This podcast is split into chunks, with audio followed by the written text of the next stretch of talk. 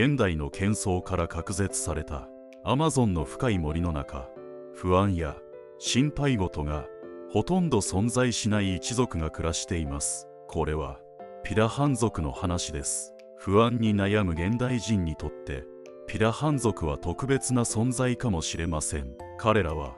長年孤立して生きてきましたがその生活は驚くほど単純で同時に奥深いものです。今という瞬間に生きるマインドフルネスを具現化したような彼らの生活様式は今を生きることの真の意味を私たちに教えてくれるでしょう。当のピラハン族はマインドフルネスという言葉も知りません。彼らの言語怒りや恐れに動じない感情物質的所有よりも共有体験を重んじる文化を通して彼らは知らず知らずのうちに多くの人々がマインドフルネスを実現しています。私たちの世界とは異なるピラハン族の世界への旅を始めましょう。彼らのユニークな実践と信念を通じどのようにしてマインドフルネスが日々の生活に落とし込まれるのかを探求します。初めてピラハン族を発見し研究したのはキリスト教の宣教者であり言語学者であったダニエル・エベレットでした。彼のアマゾンへの旅はピラハン族にキリスト教の教えを伝えるという使命を帯びていました。しかしピラハン族との出会いと経験は彼の人生信念そして言語学に対する理解を根本から変えることとなりました。またエベレットは言語学の専門知識と深い好奇心を持って複雑で独特なピダハン語の研究に取り組みました。この言語は普遍的だと考えられていた言語学の常識を覆すものでした。この旅は言語学的な探求を超え現在という瞬間と調和して生きることの本質へと彼を導くことになったのです。その時代ピラハン語を喋れる通訳者など存在しませんでした。そのためエベレットは日々の生活の中でピダハン族と交流することにより徐々に言葉を習得するしかなかったのです。それは非常に時間がかかる作業でした。彼はピダハン族の会話を注意深く聞き一つ一つの単語や文法のパターンを学びました。そこで彼が最初に発見した驚きはピダハン族の言葉には過去や未来を表現する言葉が存在しないという衝撃の特徴を持っていることが分かりました。ピラハンのマインドフルな生活を象徴する特徴の一つは彼らの言語に明確な未来型や過去形が存在しないことです。この言語的特性は彼らの世界観を根本的に異なるものにしています。ピラハンにとって常に焦点は現在目の前の出来事にあります。彼らの会話はその瞬間に目にしているもの聞いているもの感じているものについての会話となります。エベレットはこれを直接観察しました。出来事について話す際ピラハンは直接体験したことまたは信頼する人から確認されたことのみを参照します。彼らの話は古代の祖先や統一についてではなくここと今についてです。この焦点は過去の後悔や未来への不安に心が乱されない独特のマインドフルネスを生み出します。過去にとらわれたり未来について憶測を立てたりせず生きることでピラハンは驚異的な今への存在感を持った生活を送っています。このアプローチはマインドフルネスの原則と密接に関連しており重点は現在の瞬間現在に完全に没入することに置かれています。そのため彼らにとって過去の後悔や将来への不安とは無縁なのです。ピラハンの人々には怒ったり恐れたりすることがとても少ないのです。他の多くの文化ではいろんな感情が強く出ることがありますがピラハンの人たちはいつも満足していてほとんど怒ったり悲しんだりしないのです。エベレットはこの態度を示す出来事を話しています。ある日漁をするのに大事な網がすごくから待ってしまったことがありました。普通ならこんな時イライラしたり怒ったりするものですがピラハンの人たちはただ笑ってじっくりと遊び心を持って網を解き仕事を続けたのです。彼らは網が絡まっても怒らず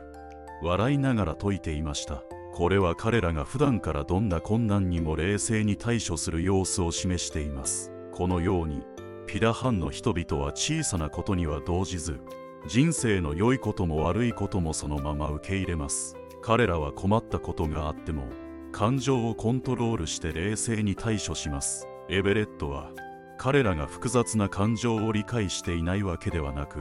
単に平和で満足している生き方を選んでいると気づきました。小さな問題に直面しても笑い問題を落ち着いて解決し毎日の活動を本当に楽しむことがピラハンの人たちの心の中に深く根ざしています。ピラハンのこの感情の態度は彼らの生活の中で大切な部分です。感情は変わりやすいものだと理解し心のバランスを保つことが幸せな人生の鍵だと彼らは考えています。時に世界では感情を表現することが重視されることもありますがピラハンの人たちには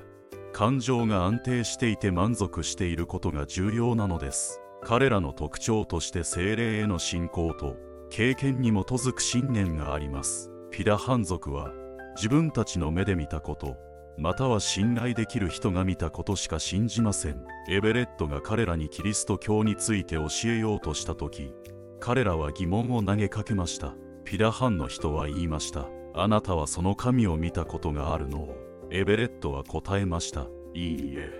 見たことはありません。でも信じています。ピラハンの人は言いました。見たことがないならどうして信じるの？このやりとりから。ピラハン族が目に見えるもの自分たちの経験に基づいて世界を理解することがわかります。しかし不思議なことに彼らは精霊を信じています。ある日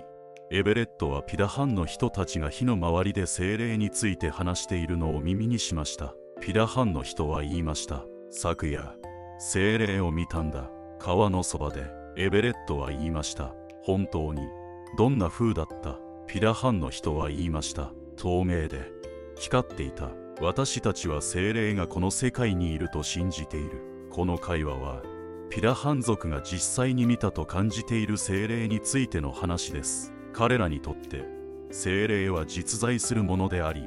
自然界の一部として受け入れられています。もしかしたらエベレットには見えないこれらの精霊はピラハン族には実際に見えるのかもしれません。ピラハン族のこのような信仰は現在と直接的な経験がとても大切なのです。ピラハンの子育てと物への考え方も変わっています。ピラハンの社会では子育てはみんなの責任で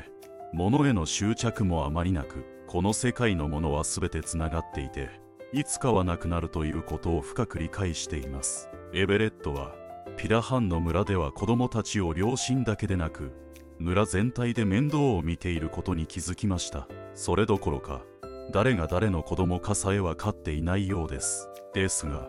子供たちはコミュニティの全体へ所属しているのです。いろいろな大人から学びながら成長するのでいろんな知識や経験を吸収できます。またこれにより親一人一人の負担も減り子育ての責任と喜びを村全体では勝ち合います。ピタハンの人はエベレットにこう言いました。うちの子供たちは村中の大人たちに見守られています。みんなで面倒を見るので子供たちはたくさんの愛を受けて育ちます。物についてもピラハンの人たちの生活はとてもシンプルです。必要なものしか持たずお金や物をたくさん持つことにはあまり興味がありません。物への執着がないのでお金を貯めたり守ったりすることに時間を使わずに今を自由に生きることができます。ある時エベレットはピダハンの男性が作った道具を簡単に人にあげるのを見ました。その人は何かを失ったと感じたり何かを期待したりしなかったそうです。ただ単に分け合う行為で物は一時的で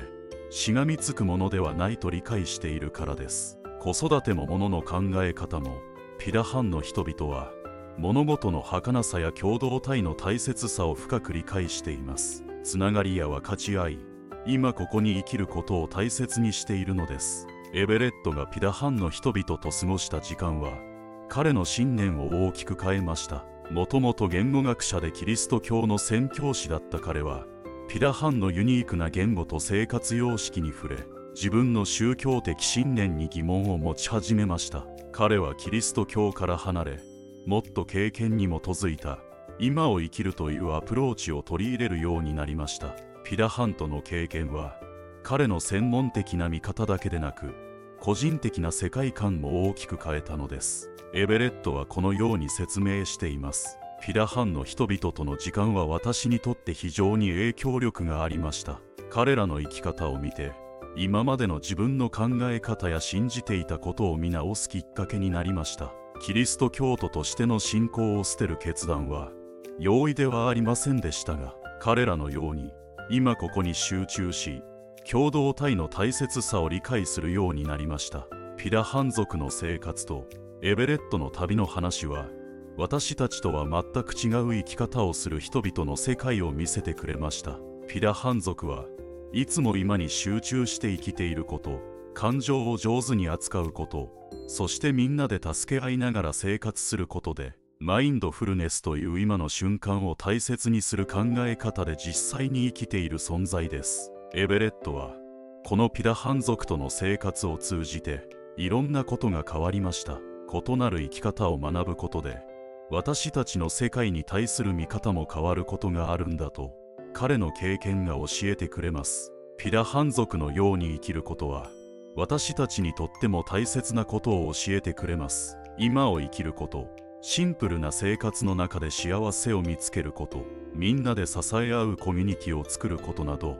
これらは私たちが今の複雑な世界を生き抜く上でとても役立ちます。私たちも心を落ち着かせ今を生きることができればより幸せな生き方となるでしょう。人生の地図をご覧いただきありがとうございました。あなたが幸せでありますように。